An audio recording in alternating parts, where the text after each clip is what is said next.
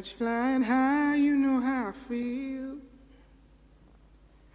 Sun in the sky, you know how I feel.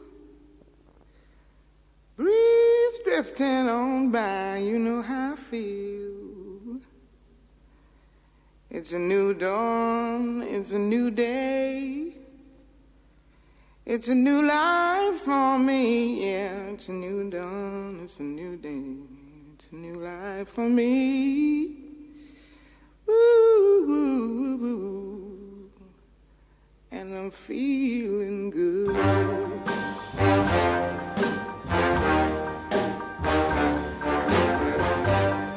Fish in the sea, you know how I feel. River running free,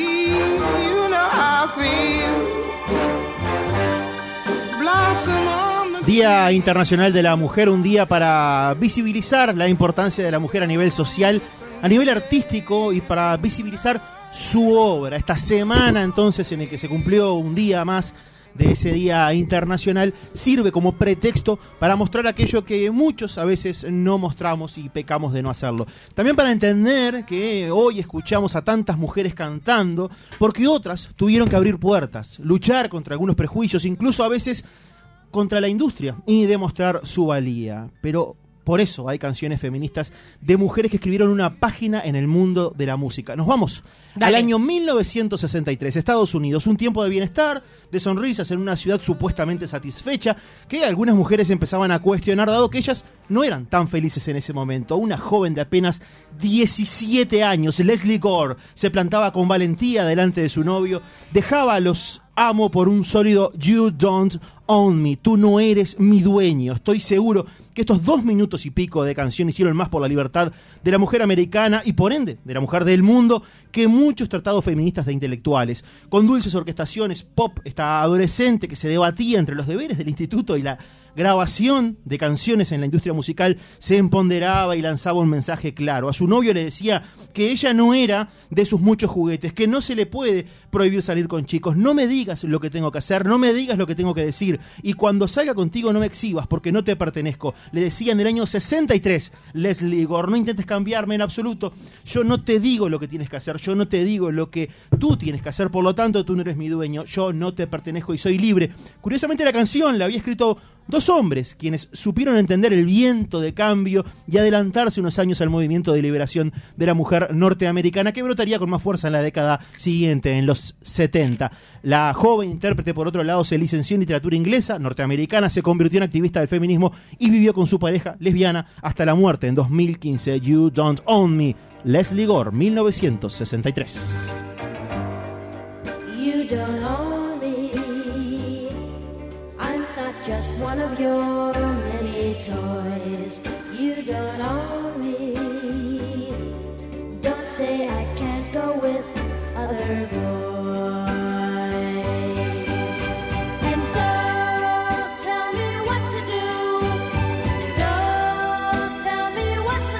Nos adelantamos un poco en el tiempo y celebramos a quien es quizá uno de los símbolos más fuertes del feminismo mundial en el mundo entero. Fue la primera mujer en ingresar a ese fatídico club de los 27 que componen Jim Morrison, Jimi Hendrix.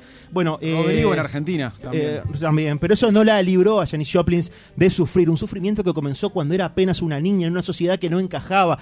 Llegó a un punto tan álgido en la universidad donde llegó a ser elegida el hombre más feo del campus para que sientan el sufrimiento que eh, sintió esta mujer. Esta cruel broma la marcó profundamente y la hizo sentirse marginada, solitaria durante toda su vida. Por eso siempre transformó ese profundo dolor en deseo, el deseo de triunfar a toda costa, de demostrar de qué estaba hecha. Cuatro discos en 27 años, una carrera corta pero demasiado intensa, suficiente para convertirse en un mito, una mujer adelantada a su época, no solo en lo musical, se convirtió en una ferviente abanderada del feminismo, una de las figuras más importantes de este movimiento del siglo XX. Una joven que luchaba en pro de la dignidad y de la autonomía femenina. No lo hizo en la calle con una pancarta, lo hizo a base de extender su arrolladora personalidad. Hizo caer muchos convencionalismos que estaban enquistados en la sociedad, una manera independiente de vivir, despreocupada en su vestimenta, una educación que cuestionaba justamente el tradicional concepto de la mujer que existía en ese momento. En ese contexto, el de los festivales, en el que siendo pocas las mujeres que aparecían en los carteles, la bruja cósmica fue toda una pionera, convertida ya en un auténtico mito femenino y antes de consagrarse aún más con su actuación en Gustock, en 1968 volvió a ser historia. El 8 de marzo de ese año, Janis Joplin fue elegida por un magnate para inaugurar el Fillmore East en New York, una de las salas de conciertos más emblemáticos de la ciudad. Mucho antes de que la ONU marcara esa fecha como el Día de la Mujer, Janis Joplin se presentó en un escenario donde luego subirían Jimi Hendrix, los Doors y Pink Floyd, nada más y nada menos, donde luego subirían. Una mujer que vivió al mango, una mujer que murió al mango. El 3 de octubre de 1970 había sido un día, bueno, un buen día en el estudio y para celebrarlo salió de copas con sus compañeros y se emborrachó. Según eh, el estudio forense, murió a la 1.40 del 4 de octubre por sobredosis de heroína. Álbum debut de la Big Brother and the Holding Company en los 67, que ella era la vocalista aquí, Shopping retrata como la artista femenina era subestimada en un ambiente plagado de hombres y machismo. Janis Joplin's Woman is Loser, la mujer perdedora, digamos, en cierta medida, con mucha ironía, canta Janis Joplin.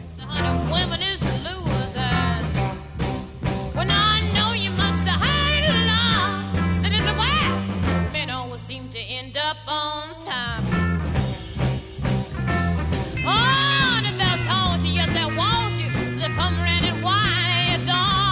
Me está costando salir de la década del 60, me está costando muchísimo, pero prometo ir un poco más rápido, atravesar esa barrera. Pasa que es una época muy fértil musicalmente y no me puedo saltar algunas mujeres. Una letra en este caso que fue compuesta por un hombre, pero que se apoderó de ella absolutamente Arita Franklin. No solo se apoderó, la sublimó, la convirtió en un himno de la campaña por los derechos civiles y el movimiento feminista. Franklin pide respeto, y no es una sugerencia, es una orden. 1977, Respect.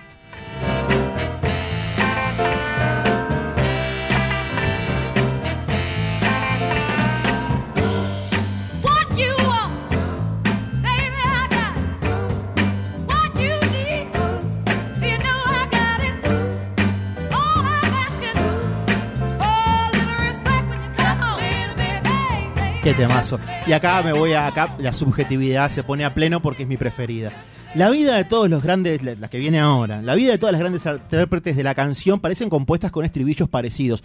Vidas al límite, emociones lastimadas, amores violentos, infancias con padres golpeadores y así cantan desgarradas desde el centro mismo de ese corazón. La personalidad de la gran Ita James dentro y fuera del escenario era tan enorme como incontenible. Era obscena, era lasciva, pero a la vez era digna y tenía clase.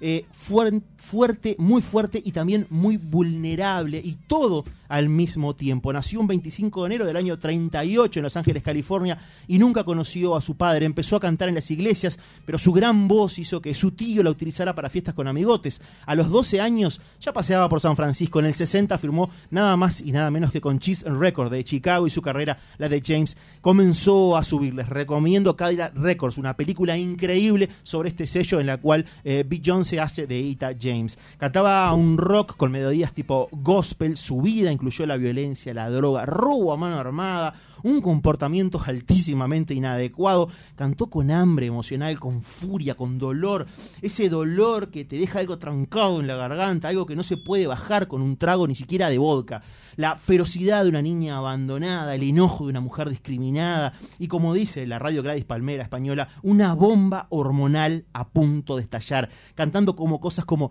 Solo quiero hacerte el amor, nada más que eso. Una vez se le pidió que describiera su estilo y ella respondió que cantar le permitió dar rienda suelta a toda esa puta mierda que estaba dentro de ella. Ita James, I Just Want to Make Love to You, 1960. I don't want you to be no slave. I don't want you to work all day.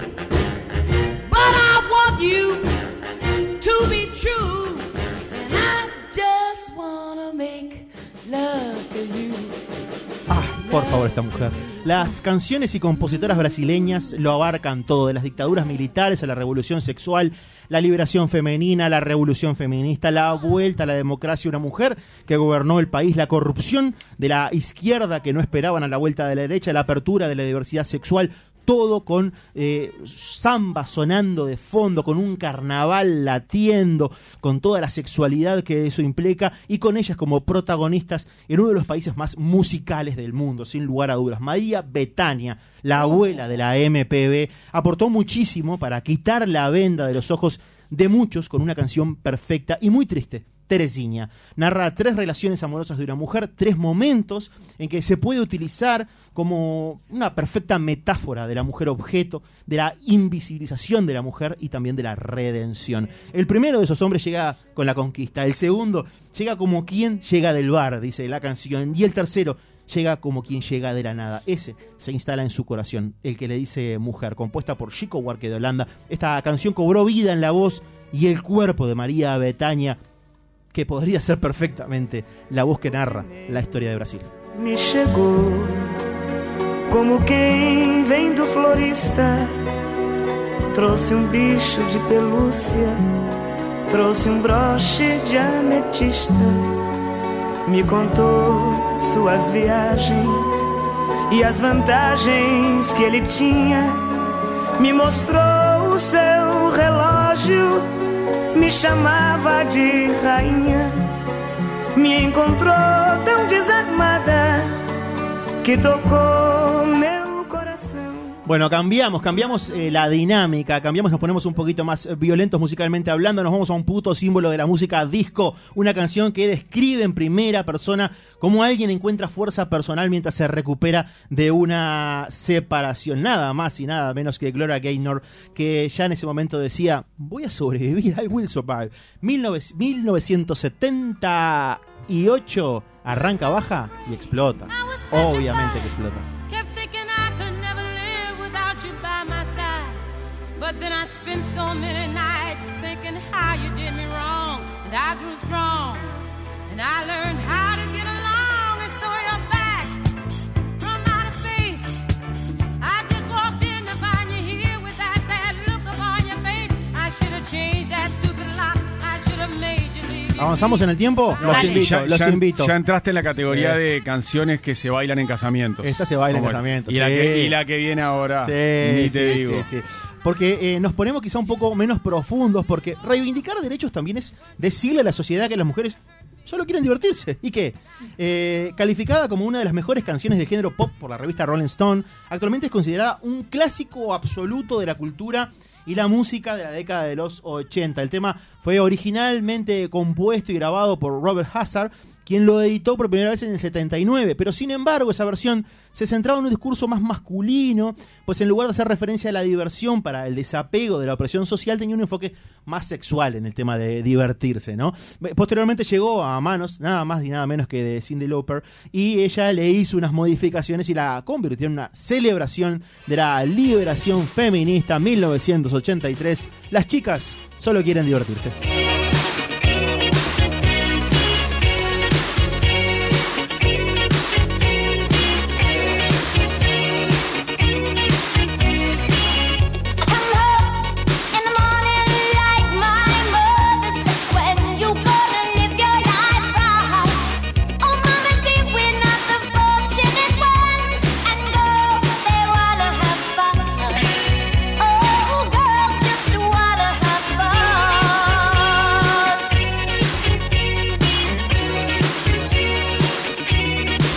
Mucho inglés, mucho inglés. Vamos Sí, con español. me gusta. Sí, vamos con español. Vamos a hablar de la libertad y de la independencia individual al margen de los prejuicios de los demás. Temazo de Alaska y Dinarama que sigue emocionándonos al día de hoy. Nos vamos a la movida madrileña de los 80, ese tercer disco de esta banda que se llamaba No es pecado, nada más y nada menos. ¿Y a quién le importa? 1986.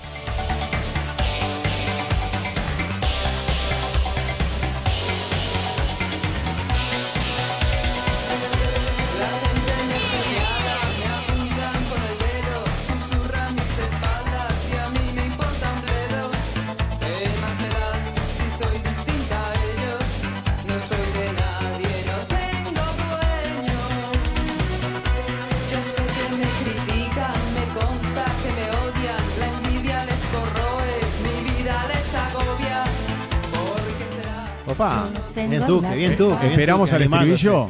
Esperamos al estribillo. Ahí explota. Todavía no, todavía no. Yo recuerdo la versión de Thalía, Claro, pero no es. Sí, ¿de verdad? Es de ella, es de esta, de esta banda.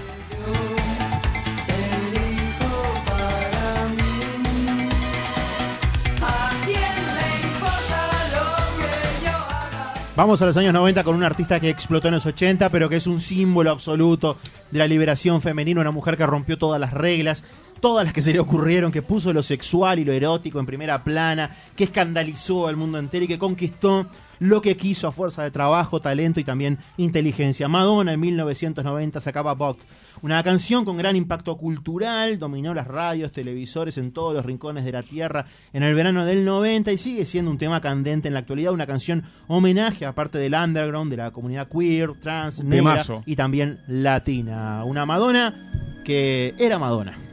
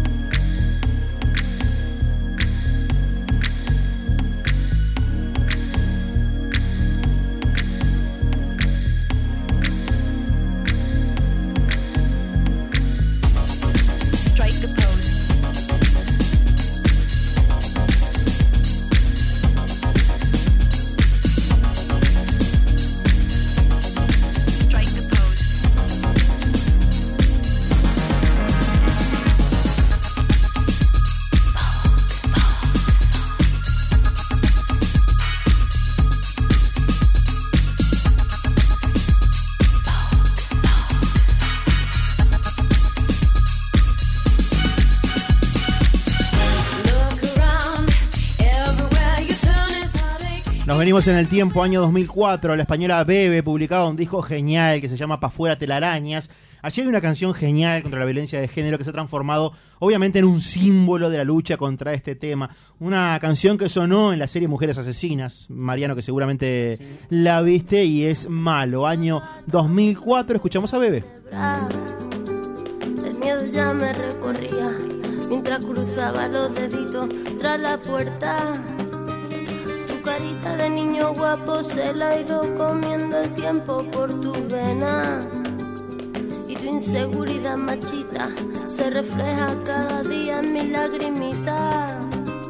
Una vez más no, por favor, que estoy cansada y no puedo con el corazón. Una vez más no, mi amor, por favor, no grites. Así como tengo ese fanatismo por Ita James de la década de los 60, esta que voy a encarar ahora es mi preferida de los 2000 para adelante. ¿Se viene el malo malo sí. o no? ¿Ya se viene? Sí, Vamos a escucharlo un poquito dale. ahora. No, queda un poquito. Ah. que los niños duermen.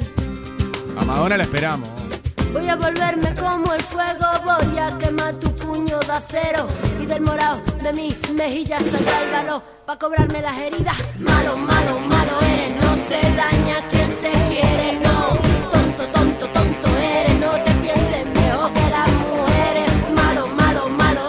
Amy Winehouse llegó al mundo para cambiar las reglas definitivamente, pero al final este, el mundo, parece que le ganó la partida, por lo menos a nivel físico. La cantante británica había desafiado muchas veces su cuerpo antes de morir. Lo había llevado al límite, inyectándole drogas de diferentes tipos, crack, alcohol y otras drogas que formaban parte de su extensa dieta, viviendo su vida al máximo, exprimiendo lo que su condición de estrella le brindaba. En 2006 le cantó al mundo entero a través de su exitosa rehab, que es, eh, bueno, eh, eh, eh, rehabilitación. Le decía que no iba a ir a esa rehabilitación. Sus padres por entonces insistían en que necesitaba ayuda, pero ella se creyó más fuerte de lo que realmente la vida le demostró que después era. Vivía perseguida por, perseguida por la prensa, rodeada de polémica. En su entorno no había para nada paz. Back to Black es uno de los discos más maravillosos de la historia del soul y del RB.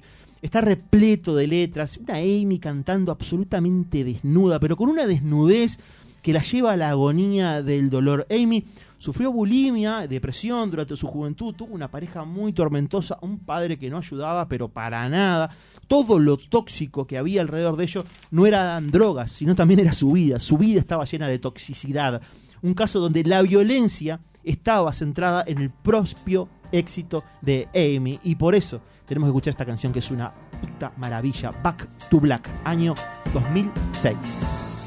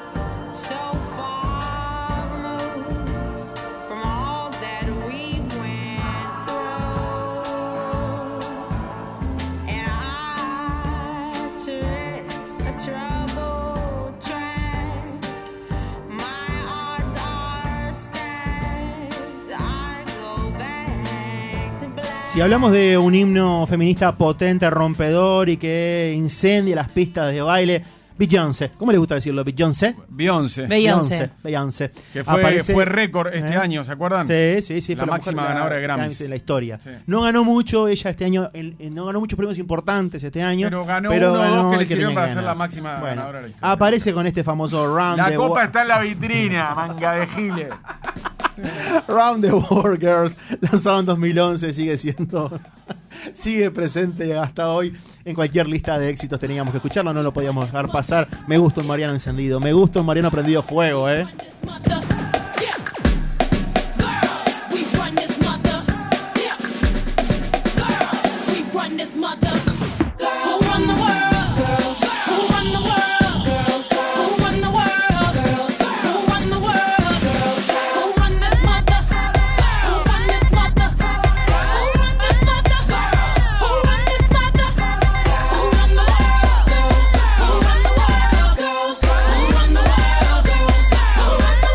Empoderamiento femenino forma parte también de Nati Peluso y eso lo demostró con su tema Business Woman y con muchas otras canciones, mostrando su opinión hacia la desigualdad entre hombres y mujeres.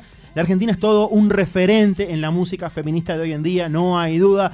Me llaman porque soy una business ma- woman, dice ella. Tengo negocios que dirigir yo sola, hago guita desde que nací bien piola, declara en esa canción. Porque sí, porque las mujeres también pueden estar al mando en el tema de business, en el tema de negocios. Así que año 2020, Nati Peluso.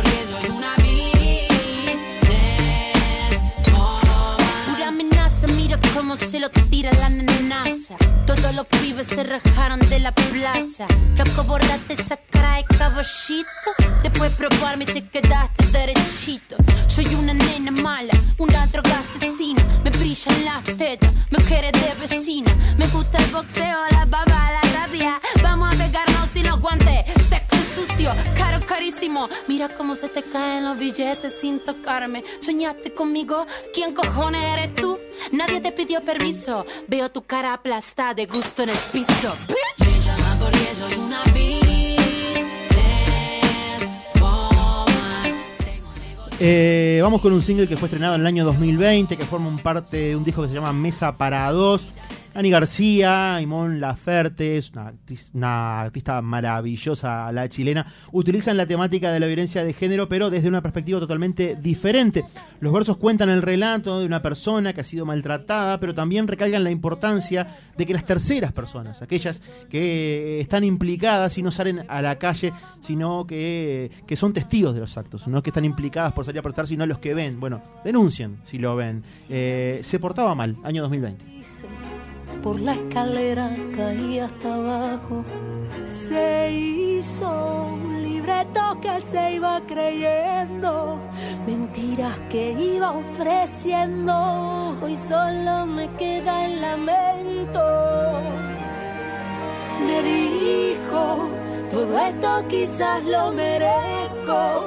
Seguro mañana despierto y el tipo me dice lo siento. Nos vamos con una ex chica Disney, pero que ah, dista mucho de ser chica Disney hoy por hoy.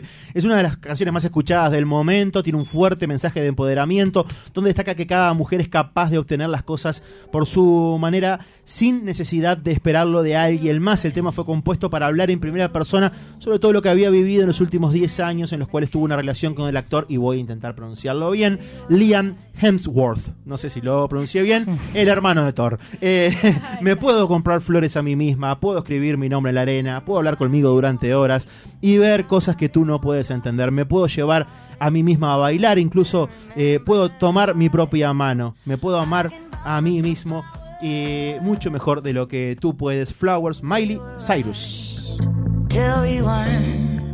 Built a home and watched it burn. Mm,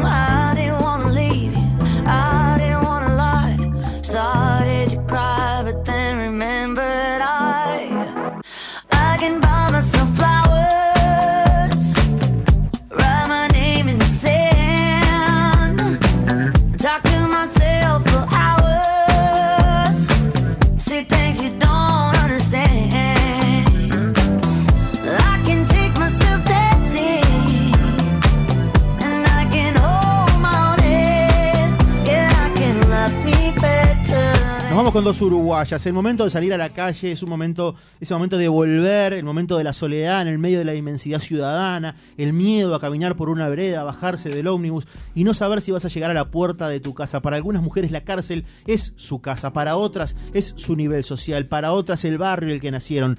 La falta de oportunidades para estudiar y para una gran cantidad es la propia ciudad. Por eso ella, el MIC, dice ayuda. Vengo, ando, paro y sigo. Miro, cuido mi metro cuadrado. Que más que mío me presta su espacio. Que más que espacio es una cárcel ciega. Ey, ¿qué haces? Salí, anda, ¿no ves? Estaba tranqui hasta que te crucé. Otro día en que la violencia me encuentra, yo no la empecé. Igual ando preparada porque ya la vivencié. Raja, arranca. Nos estamos yendo. En el año 2021 Florencia Núñez ganó seis premios graffiti y logró algo histórico, algo que ninguna mujer había conseguido hasta el momento. Mejor álbum del año, mejor álbum de música popular y canción urbana, productor del año, mejor solista eh, femenina del año, mejor canción de música popular uruguaya, mejor tema del año por Contigo y en el Palmar. Son premios y quizá algunos puedan decir que es nada más que premios y que no le importan los premios, pero yo veo otra cosa y veo eh, mucho más que eso. Veo un mojón, un momento en que se reconoció el trabajo de tantas y tantas mujeres en el mundo de la música. Lo veo como una inspiración para mi sobrina, para Julia, que tiene un padre músico, que está lleno de premios, pero que también ve a la amiga de su padre conseguir esos premios, trascender en este mundo. Ojalá eso sea inspiración para ella y para tantas otras mujeres, porque las mujeres también cierran bares y también ganan premios. Aquiles, Florencia Núñez. Prometimos no volver a hacerlo. Otro viernes que se nos va con más lagunas que recuerdos. No nos quisieron vender más y fue bajando la cortina. La salida nunca es triunfal. En esta esquina concurrida. Y mi corazón, aunque diga que no, nunca deja de buscarte. Aunque yo sepa muy bien que tú estás riendo en otra parte.